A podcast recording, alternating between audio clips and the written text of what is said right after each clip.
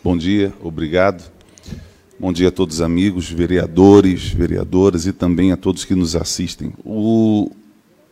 Eu vejo com muita necessidade e importante termos essa audiência pública, inclusive numa das visitas que fiz ao Instituto de Peso e Medidas, discutimos sobre isso. E ele trouxe à baila essa importância.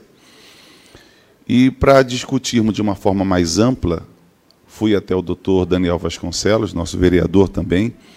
Inclusive, ontem conversamos sobre isso e discutimos sobre a possibilidade de termos, assim, essa audiência pública. Eu liguei para o presidente, o presidente em questão, presidente do Instituto de Peso e Medidas, o IPEM, e ele já de antemão disse: não, não vou enviar ninguém, eu mesmo desejo participar, quero explicar, porque a população precisa entender alguns pontos.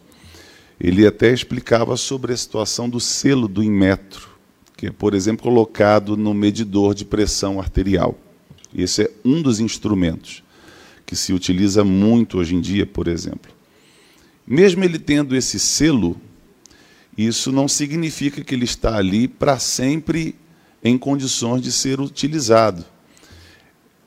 De acordo com o que eu recebi de informação deles, ou de informações, inclusive dos técnicos, nos foram informado que esse aparelho, ou sejam outros aparelhos também, eles precisam passar por uma aferição periódica. E quando não passa, esse aparelho acaba assim podendo estar transmitindo uma aferição equivocada. E pode ser que a pessoa que necessita, por exemplo, de medicamentos, possa estar se medicando de forma inadequada.